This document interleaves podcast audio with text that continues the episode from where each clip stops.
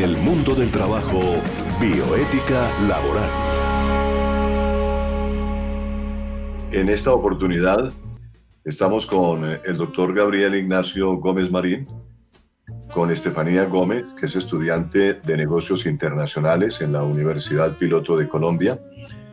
Y obviamente nos asaltan una serie de inquietudes con relación a la forma como se está desarrollando la pandemia, del COVID-19.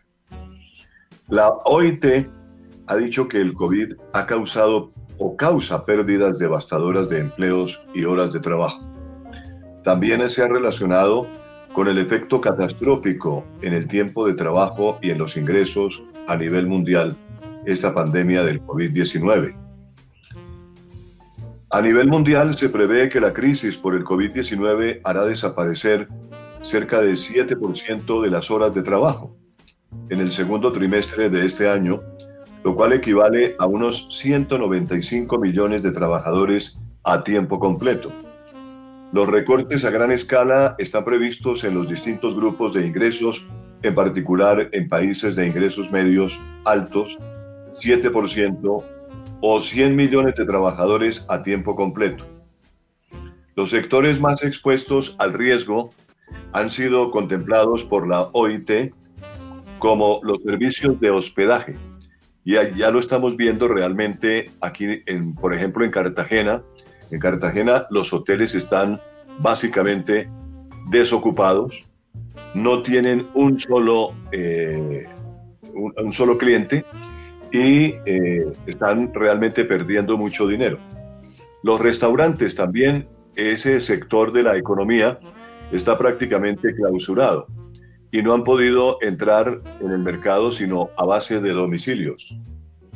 El sector de la manufactura, que es muy amplio desde luego, porque el sector de la manufactura encierra muchas cosas, el gobierno ya ha tomado aquí en Colombia unas decisiones de abrir la economía eh, en el sector de la manufactura, muy lentamente, desde luego, y de acuerdo con los alcaldes de las ciudades, para evitar el contagio, porque el sector de la manufactura moviliza muchos trabajadores y entonces el servicio público de transporte podría colapsar. El comercio minorista. También hemos visto en los últimos días aquí en Colombia, de acuerdo a lo decretado por el presidente de la República, que el comercio minorista se viene reactivando muy paulatinamente también, teniendo en cuenta algunos sitios de comercio claves, por ejemplo las papelerías, las librerías, eh, algunos sectores que son importantes para el comercio y también para el hogar, como son por ejemplo las lavanderías, de tal manera que eh, se pueda reactivar en alguna forma ese comercio minorista. Las actividades empresariales y administrativas son otro sector de la economía que estaría expuesto al riesgo altamente. Pero miren ustedes, por ejemplo, que en las últimas horas los grupos de abogados, por ejemplo, que están federados en colegios, se han manifestado a través de la, de la, Asociación de Federaciones de Colegios que indudablemente eh, están eh, muy, muy, muy eh, eh, en, difíciles condiciones en este momento porque toda la justicia está paralizada. No hay juzgados y al no haber juzgados, pues no se pueden llevar a cabo los juicios. No hay justicia, no está operando la justicia, más que digamos las, los centros de, de urgencia de la justicia. Pero lo que son juzgados y tribunales están cerrados. De tal manera que eh, eh, ya se han manifestado los, las asociaciones de abogados porque llevan más de dos meses con eh, prácticamente sin poder hacer absolutamente nada en los juzgados. Y ahora, los aspectos que la OIT pide que tengamos en cuenta en cuanto a los niveles de informalidad, especialmente en América y en África, porque en, estos dos continentes eh, el sector de la informalidad es bastante grande. La falta de protección social, la gran densidad de población la débil capacidad que hay en las personas para aguantar unos días de pandemia, pues obviamente eh, pensamos que es lo que ha tenido en cuenta la OIT y son desafíos muy grandes en materia sanitaria y económica los que estamos afrontando en estos días. De tal manera, eh, Gabriel, que yo diría que entremos en materia a hablar un poquito de la protección de los trabajadores en el lugar de trabajo, porque ese es un tema que eh, es importante, porque los trabajadores deben estar con un protocolo muy estricto. Ya se ha dicho por parte del presidente de la República y el ministro de Salud y también los ministros de Trabajo y de Comercio que están de acuerdo con que se establezcan una serie de protocolos que van a proteger la vida de las personas que van al lugar de trabajo. ¿Cuáles son esos protocolos estrictos? Esas personas deben, todo, ir con una serie de protecciones, ¿no es cierto? Gabriel. Primero que todo, usar el tapabocas. Estar a menos, a, mínimo un metro de cada compañero de trabajo. Si se va a usar el transporte público, no entrar en contacto con plata, o sea, con billetes y monedas. También no entrar en contacto con los torniquetes. Si va a desplazarse en el lugar de trabajo, preferiblemente en bicicleta. Máximo en un carro y tres personas si se van a desplazar. Y en el transporte público también tienen que estar mínimo cada pasajero a un metro de distancia de, de los pasajeros. Para eso se colocan las, las, las cintas amarillas. También deben lavar las manos cada hora. Sí.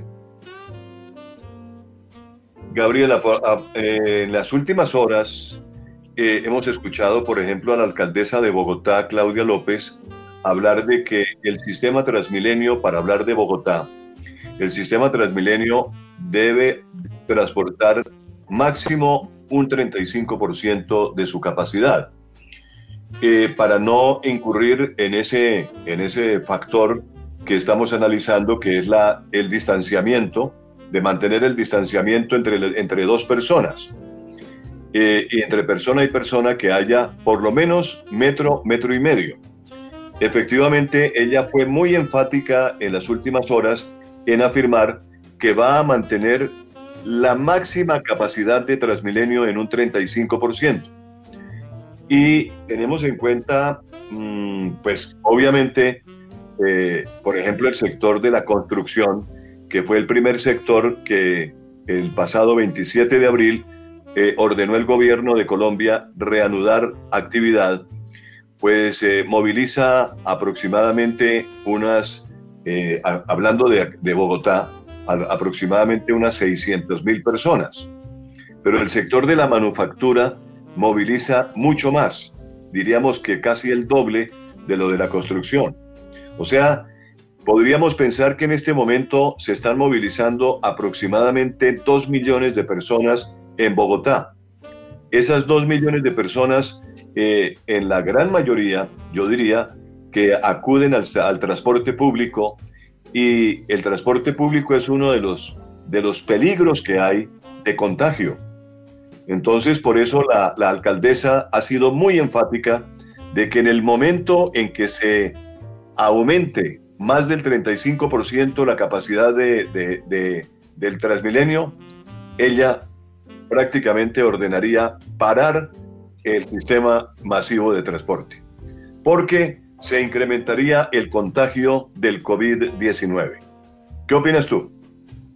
Sí, y también hay que tener mucho cuidado, por ejemplo, con las personas de más de 60 años y las personas que tienen enfermedades de base, que son los hipertensos, los diabéticos, los inmunosuprimidos, los que tienen tratamiento en quimioterapia, un cáncer en tratamiento por quimioterapia y, y también personas que tengan daños renales o hepáticos.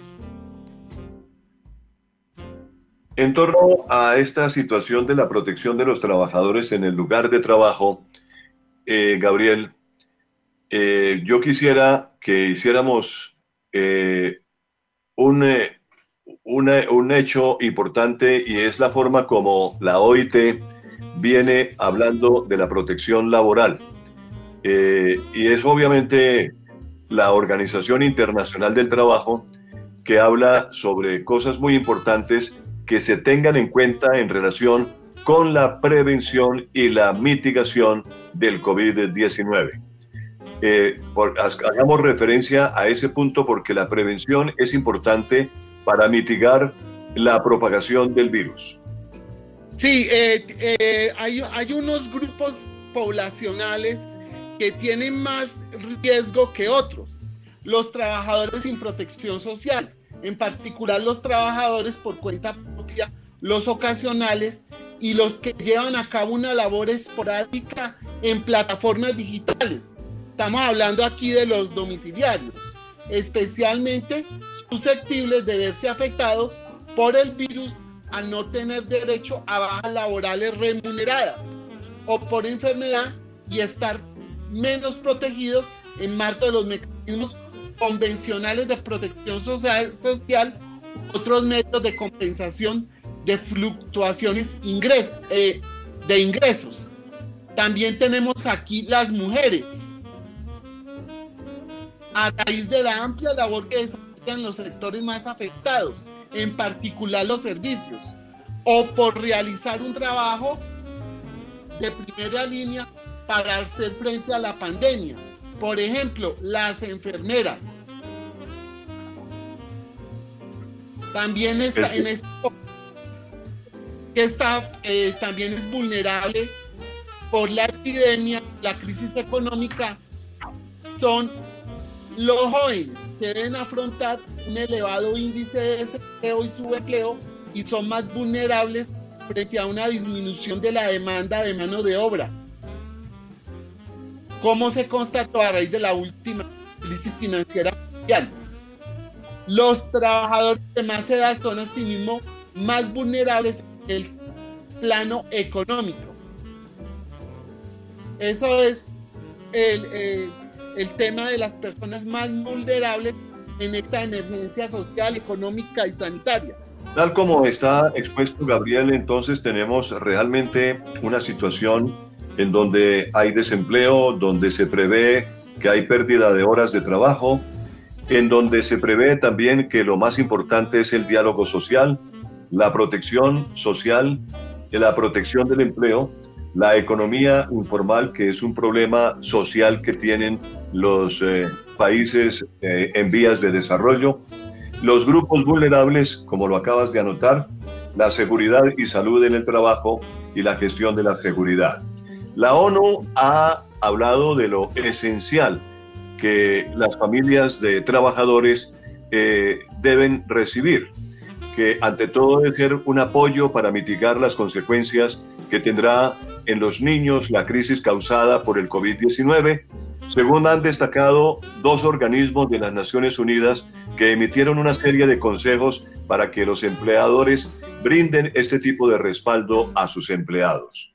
Tema que realmente podríamos abordar más adelante también, porque eh, han permitido ya la salida de niños eh, media hora de la mañana, media hora de la tarde, debido a que los niños de seis años en adelante podrían tomar aire y podrían salir, desde luego, con una serie de eh, medidas importantes que deben tomarse en cuenta y el acompañamiento de un adulto no mayor de 60 años y que no tenga realmente enfermedades de base.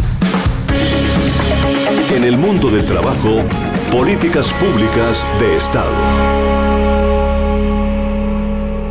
A propósito de la pandemia del COVID-19, pues el Estado ha tenido que implementar una serie de medidas de protección de la seguridad y salud en el trabajo en casa también y es una política pública indudablemente porque las medidas de protección de la seguridad y salud ya no son en el lugar de trabajo, sino también en el lugar donde se hace teletrabajo, por ejemplo.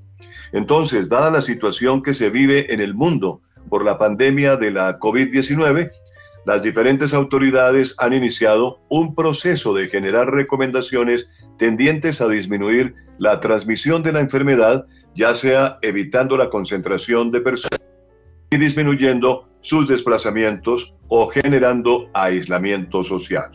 La Organización Mundial de la Definido COVID-19 como una enfermedad infecciosa causada por el coronavirus.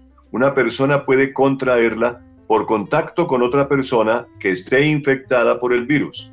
La enfermedad puede propagarse de persona a persona a través de pequeñas gotas que caen sobre los objetos y superficies que rodean a la persona, de modo que otras personas pueden contraer COVID-19 eh, sin tocar eh, esos objetos o superficies y luego se tocan los ojos, la nariz o la boca.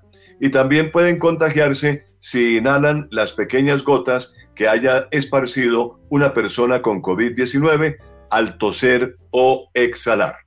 De igual forma es importante resaltar que se ha evidenciado que las personas asintomáticas son transmisoras del virus, razón por la que se debe mantener como mínimo un metro de distancia de cualquier persona. Para lograr este distanciamiento, este distanciamiento, perdón, social y facilitar adoptar las medidas de protección definidas por el gobierno nacional, estrategias como el trabajo en casa o el teletrabajo entre las personas, considerando que al no desplazarse al lugar de trabajo, no usan transporte público y no estarán en oficinas expuestos a casos potenciales como lo son los compañeros de trabajo y también visitantes. Mediante la circular 0021 de 2020, el Ministerio del Trabajo realizó aclaraciones sobre las medidas de protección al empleo con ocasión de la fase de contención de COVID-19, donde se hizo una clara distinción del trabajo en casa y del teletrabajo, ¿no es cierto, Gabriel?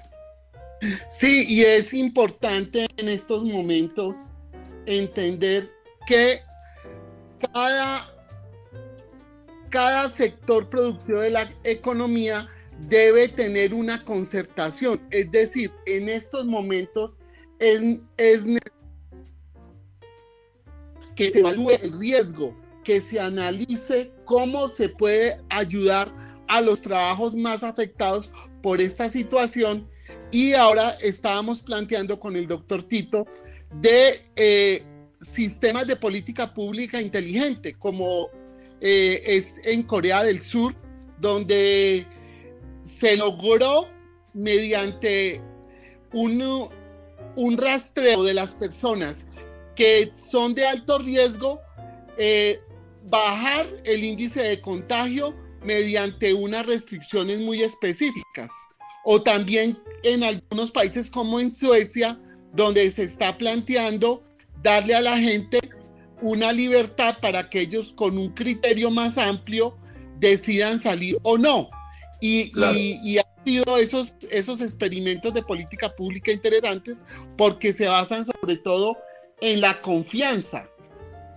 Entonces es evaluar el riesgo potencial por interacción con trabajadores, proveedores, clientes, visitantes en el lugar de trabajo y la contaminación del ambiente de trabajo e implementar medidas. Y también hay que informar a los trabajadores sobre su derecho a alejarse de una situación de trabajo o interrumpirla cuando esta entraña un riesgo inminente y grave para su vida y su salud. Claro. Yo le agregaría a lo que estás diciendo, Gabriel, le agregaría que Corea del Sur implementó una serie de medidas porque es que eh, Corea del Sur es un país que depende mucho de la mano de obra, tiene su mano de obra es humana y la protección del ser humano para ellos es importante. Entonces le dieron mucha importancia al aislamiento obligatorio y, le, y el control en ese aislamiento obligatorio fue eh, definitivo para favorecer a las personas. Un país que registró un mínimo de contagio, un mínimo de muerte, realmente eh, fue porque ellos implementaron eso en virtud de que es un país que tiene que proteger su mano de obra. Yo creo sinceramente que la mano de obra en los países también del tercer mundo, llamémoslo así, porque desafortunadamente así nos, nos, nos identifican, ¿no es cierto? Eh, debemos eh, también propender por proteger la mano de obra.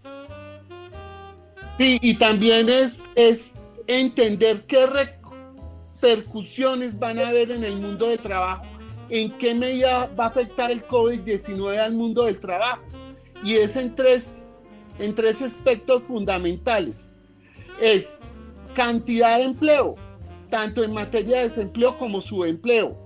Segundo, la calidad del trabajo con respecto a salarios y el acceso a protección social. Y tercero, los efectos en los grupos específicos más vulnerables frente a las consecuencias adversas en el mercado laboral.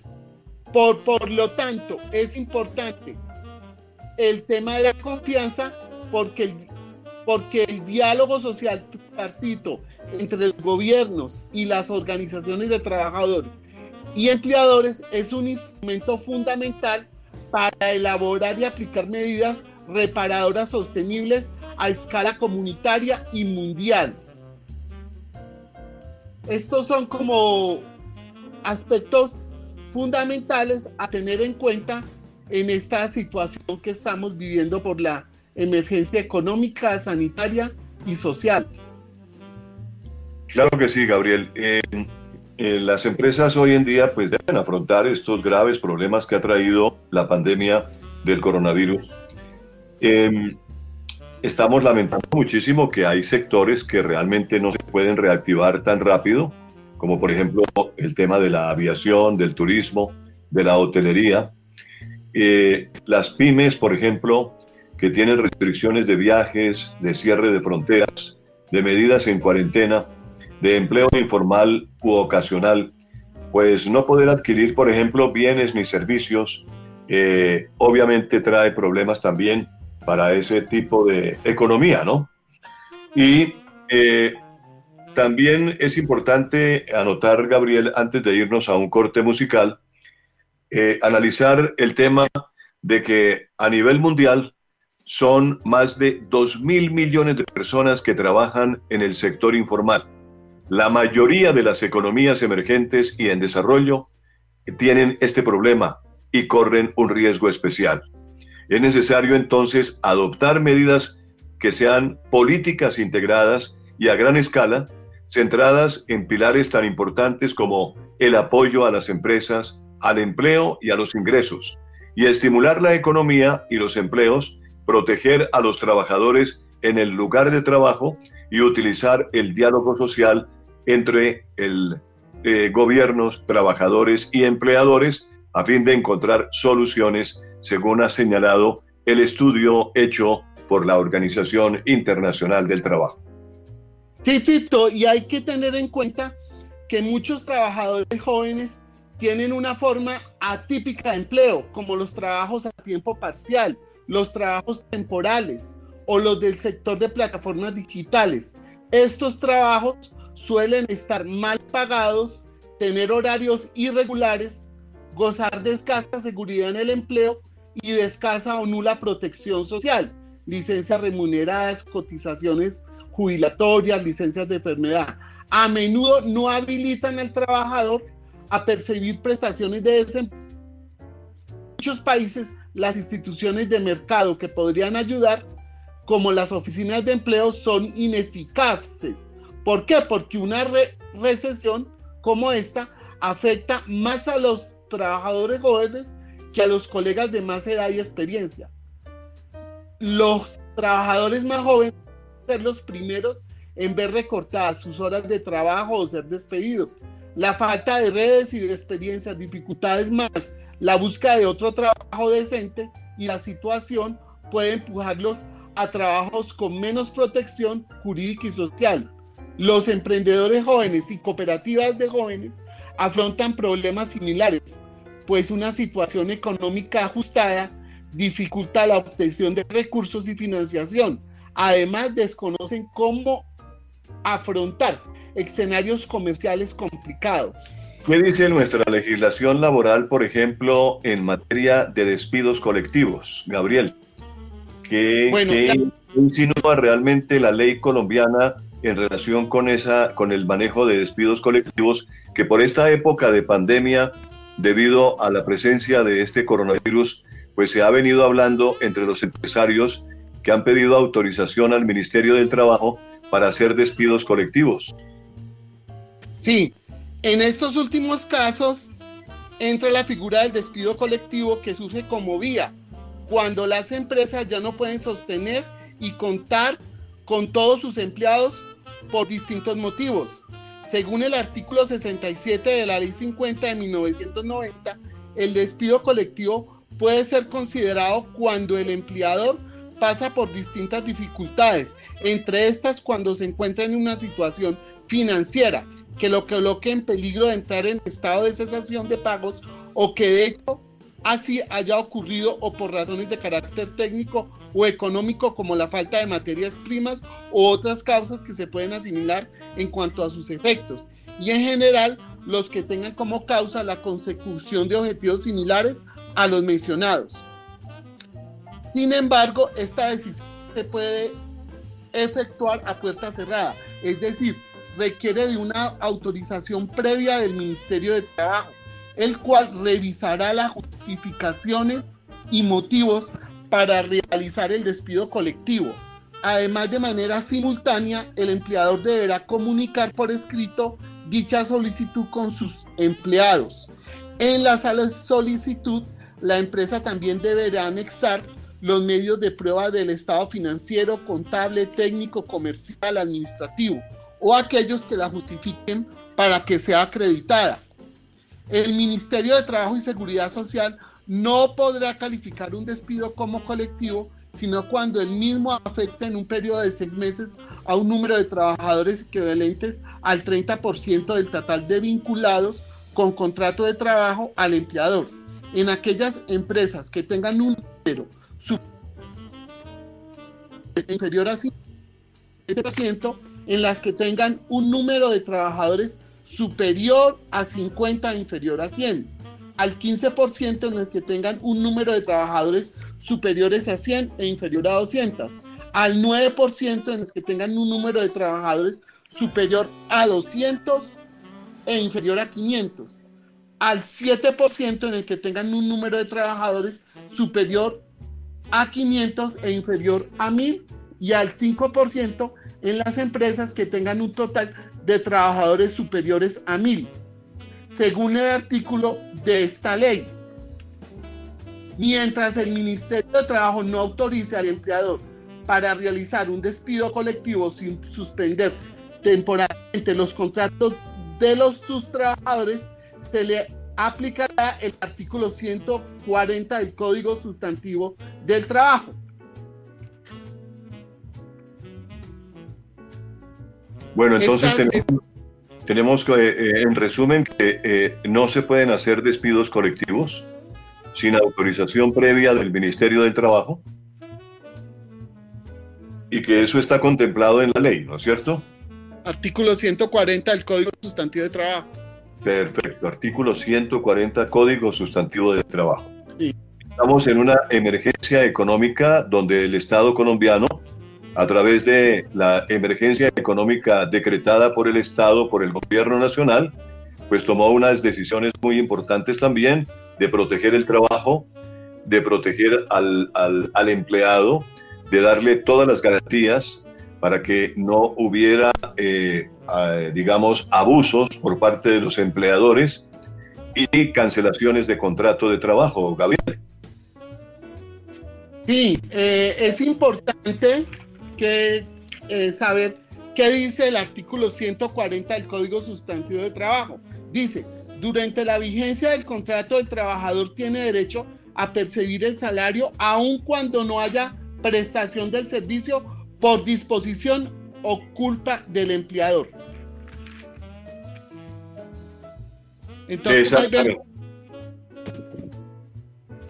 Entonces, en relación con lo que está sucediendo actualmente y por resolución, digamos, del Ministerio del Trabajo, no se autoriza despidos colectivos. La resolución 0803 del 2020 trae precisamente esa prohibición.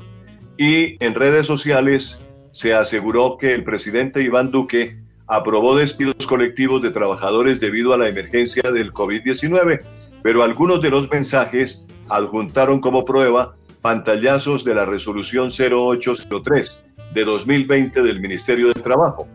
Colombia Check calificó la información como falsa porque la resolución del ministerio en la que se basa no dice eso y tanto el ministerio como expertos lo negaron. Es de aclarar que la resolución 803 de 2020 no está dando vía libre para que los empleadores procedan a suspender los contratos o a efectuar despidos colectivos. Este acto administrativo está centralizando la atención de estas peticiones por parte de los empleadores con el fin de evitar la destrucción del empleo en la que se aleje la existencia de una fuerza mayor, una situación que le corresponde determinar a un juez de trabajo, según explicó el ministerio en un comunicado. Gabriel. Sí, y en ese orden de, en ese orden de ideas, en los casos de la suspensión de los contratos de trabajo por fuerza mayor o caso fortuito, el empleador debe dar inmediato aviso al inspector de trabajo del lugar o en su defecto a la primera autoridad política a fin de que se compruebe esa circunstancia. Complementa el numeral 2 del artículo 64 de la ley de 1990.